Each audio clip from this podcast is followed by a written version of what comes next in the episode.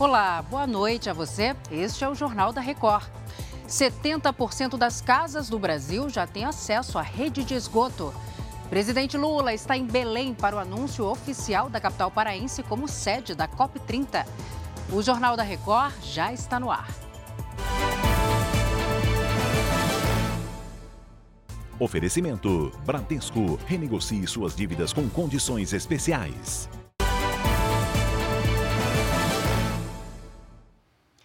O ministro Alexandre de Moraes, do Supremo Tribunal Federal, determinou que o ex-presidente Jair Bolsonaro preste depoimento à Polícia Federal. A investigação é parte do desdobramento da operação que teve como alvo o senador Marcos Duval, do Podemos, do Espírito Santo. O Matheus Escavazini está em Brasília, ele traz os detalhes para a gente. Oi, Matheus, boa noite. Boa noite para você, Salsi. A data do depoimento de Bolsonaro ainda vai ser marcada pela Polícia Federal. Além de Bolsonaro, o ex-deputado Daniel Silveira também deverá ser ouvido. Os depoimentos vão acontecer dentro do inquérito que apura os relatos de Marcos Duval de que havia uma suposta articulação de um golpe de Estado após o resultado das eleições e que essa articulação teria a participação de Daniel Silveira com o conhecimento do então presidente Jair Bolsonaro. Esse será o quarto depoimento de Bolsonaro desde que voltou ao Brasil em março. A defesa dele garante que Bolsonaro nunca participou de nenhuma conversa sobre um suposto golpe de Estado. Salce. Obrigada pelas informações, Matheus. O presidente Lula se reuniu com o presidente da Câmara, Arthur Lira. Eles discutiram o possível apoio nas próximas votações no Congresso. Lira deixou o Palácio da Alvorada depois de pouco mais de uma hora de conversa. Parlamentares da base aliada confirmam que o presidente Lula quer mais tranquilidade nas votações no Congresso, ou seja, mais votos. Ele também quer fechar um acordo com o PP, partido do presidente da Câmara, e busca melhorar a relação com a União Brasil. A troca da ministra do Turismo, Daniela Carneiro, pelo deputado Celso Sabino já está encaminhada, mas inexplicavelmente ainda não tem data para ser concretizada. Deve ficar somente para depois da viagem de Lula à Europa. Logo depois do encontro, Lira usou as redes sociais para declarar que a reunião não foi realizada para tratar da troca de ministros. Segundo ele, a conversa abordou pautas sobre o crescimento do país, especialmente a reforma tributária e o CARF, colegiado ligado ao Ministério da Fazenda e que julga ações tributárias. O presidente Lula também precisa resolver um mal-estar com a base governista. A insatisfação de parlamentares tem relação direta com a falta de nomeação de cargos para o segundo e terceiro escalões do governo. As indicações feitas por parlamentares estariam paradas na Casa Civil.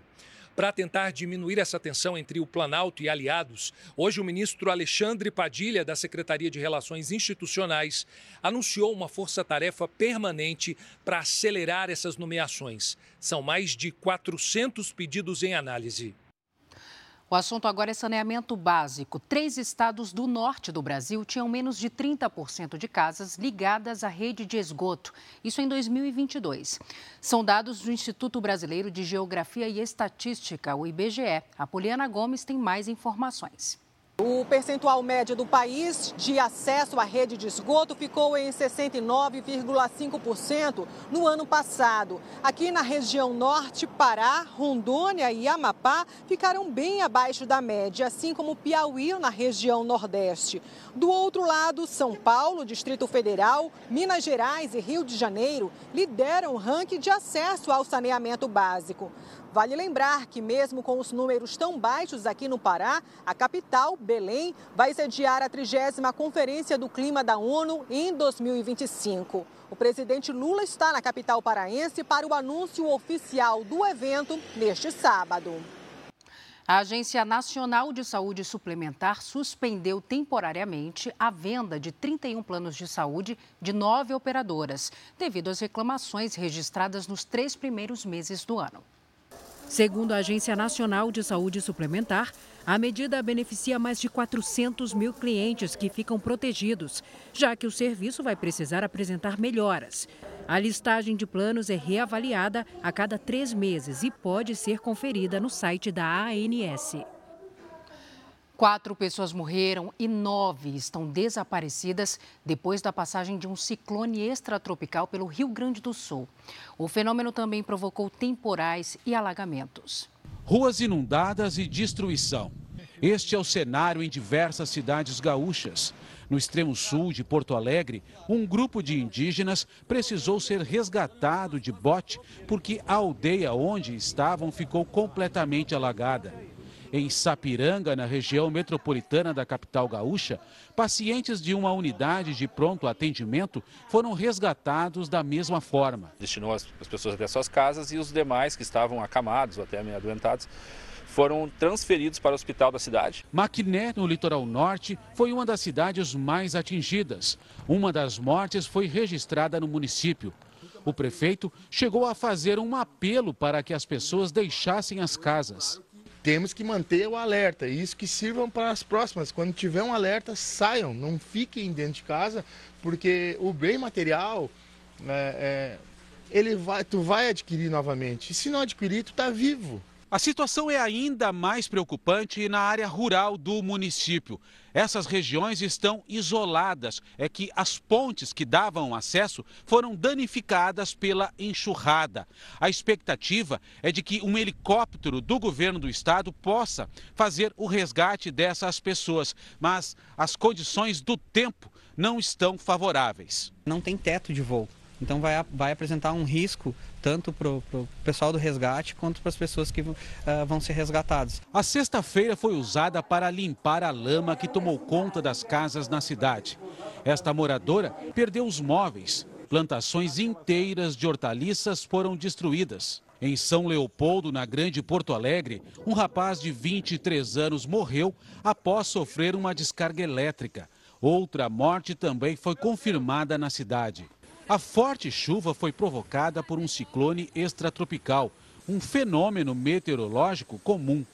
Acontece quando a circulação de ar na superfície começa a girar e joga calor e umidade para a atmosfera, formando nuvens de tempestade. Neste caso, as águas do Oceano Atlântico estavam mais aquecidas, 3 graus acima da média, e isso motivou o grande volume de chuva. Em Maquiné, por exemplo, eram esperados 116 milímetros para o mês inteiro.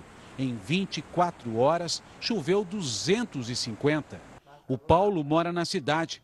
Além da lavoura, perdeu a criação de galinhas e as duas vacas que tinha. Estava ali num piquete ali e foi tudo embora. A correnteza arrastou? A correnteza arrastou. Até agora não sei onde é que anda. Agora vamos para o Rio de Janeiro, porque a polícia prendeu em flagrante um homem que se passava por policial civil lá no Rio. Vamos conversar com Leonardo Ack. Léo, boa noite para você. Como a polícia chegou até esse suspeito?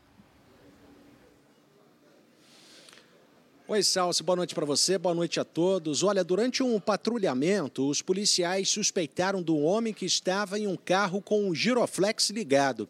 Aí, ao ser abordado, o Alexandre Cavalcante disse que era investigador da Polícia Civil.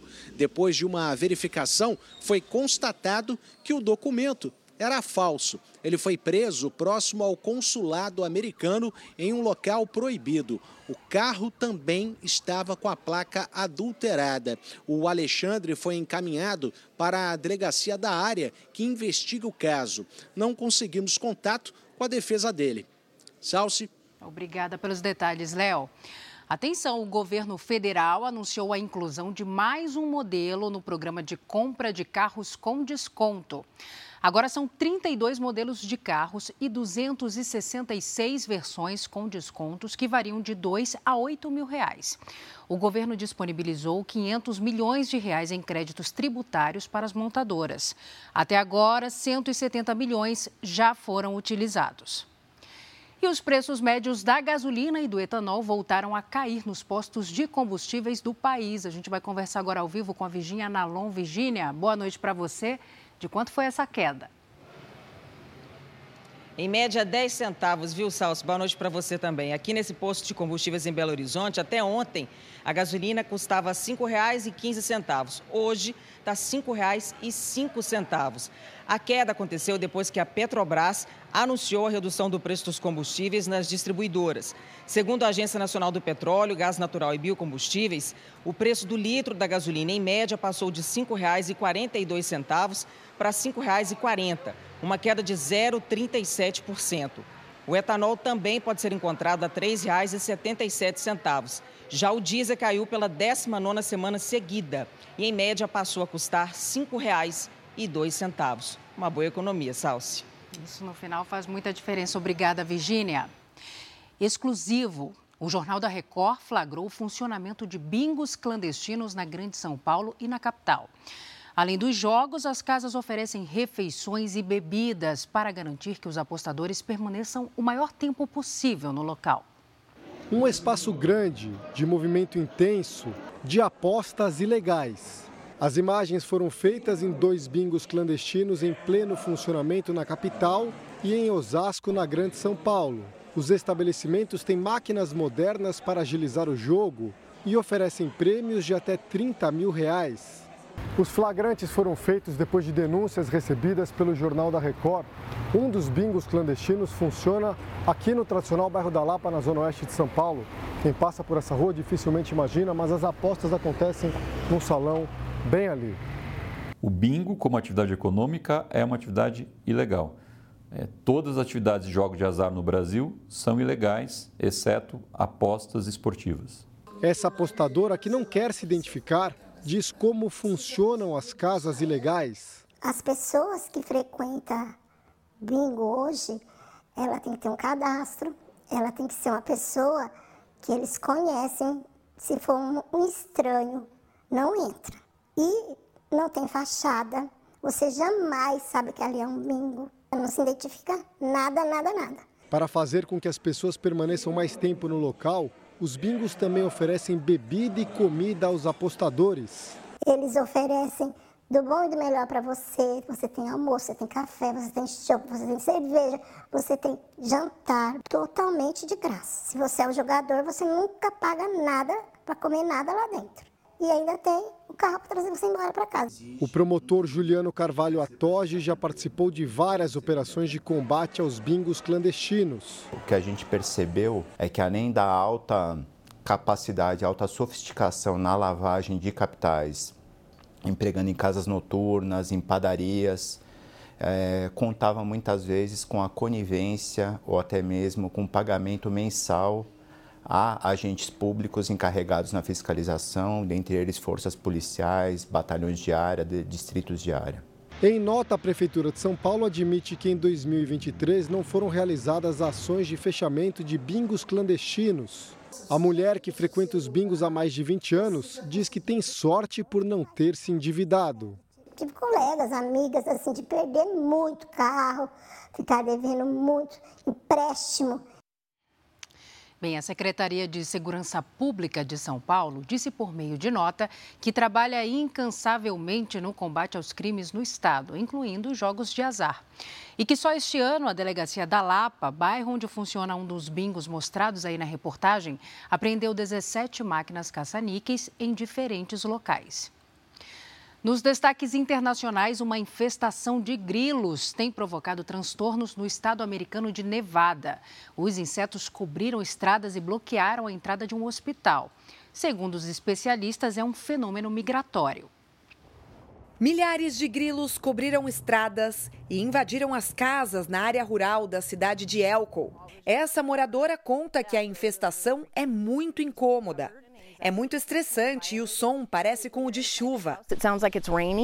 É muito nojento vê-los rastejar por aí, afirma essa outra moradora.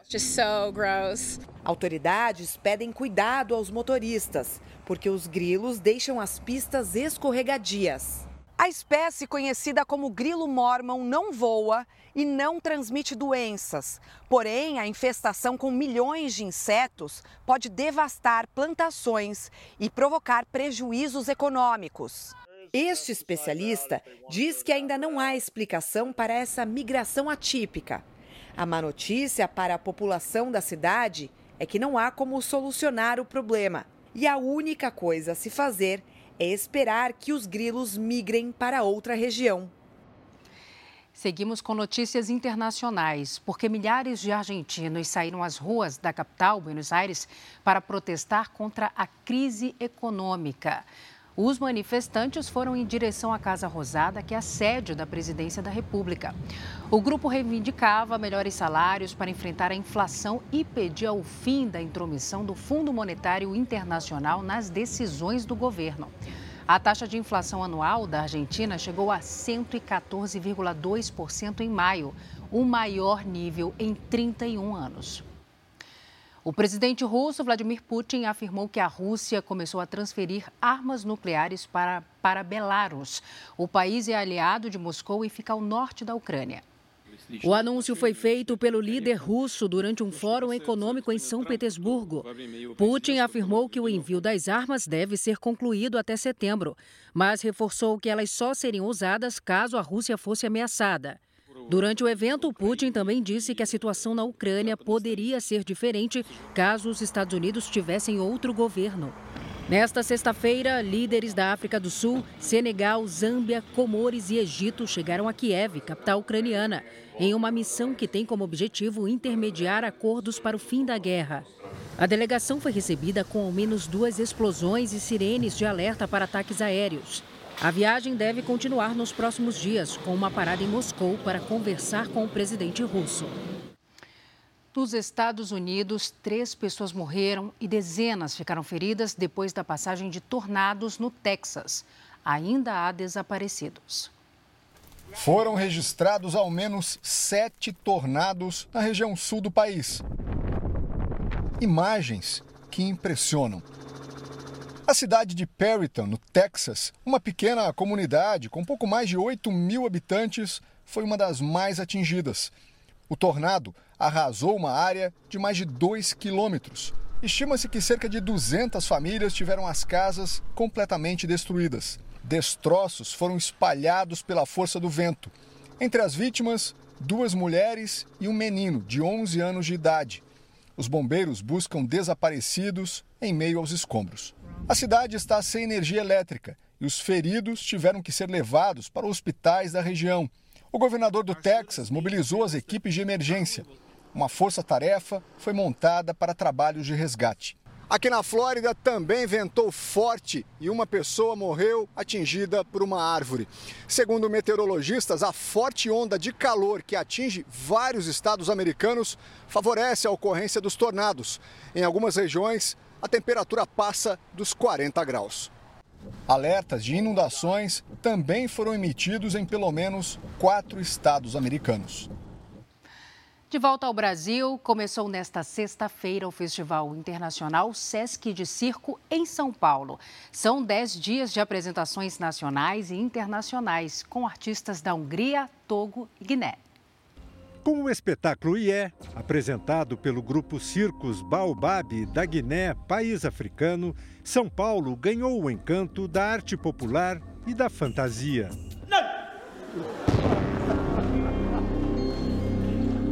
Durante uma hora de acrobacias e coreografias a partir de pirâmides humanas, os artistas passaram a mensagem de que a água e a energia elétrica são bens que precisam ser compartilhados.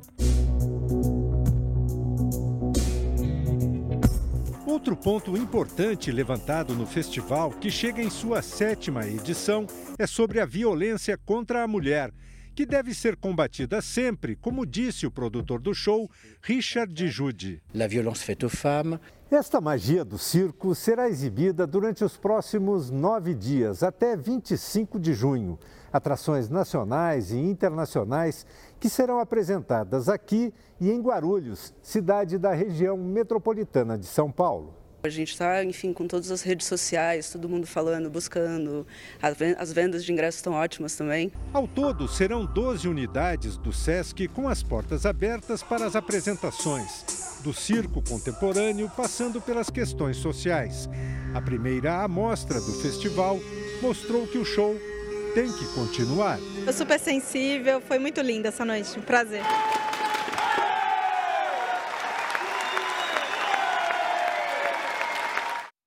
Fica a dica de programação. Agora o futebol, o Atlético Mineiro tem novo técnico. É o pentacampeão mundial Luiz Felipe Scolari, de 74 anos. Felipão chega ao Galo para substituir o argentino Eduardo Cudê, que deixou o clube no último fim de semana. O contrato de Scolari com o Atlético Mineiro vai até dezembro do ano que vem. A expectativa é que o treinador estreie no comando do time contra o Fluminense na próxima quarta-feira pelo Brasileirão. Felipão havia se tornado diretor de futebol do Atlético Paranaense no fim do ano passado, mas com a proposta do Galo decidiu voltar a treinar uma equipe. Após o anúncio da saída de Felipão, o clube paranaense decidiu demitir o treinador Paulo Turra, que sempre fez parte das comissões técnicas de Scolari. Este foi o Jornal da Record. Outras informações no Fala Brasil, edição de sábado, às sete e meia da manhã. Você fica agora com Fala que eu te escuto. Boa noite, bom fim de semana para você. Cuide-se. Tchau.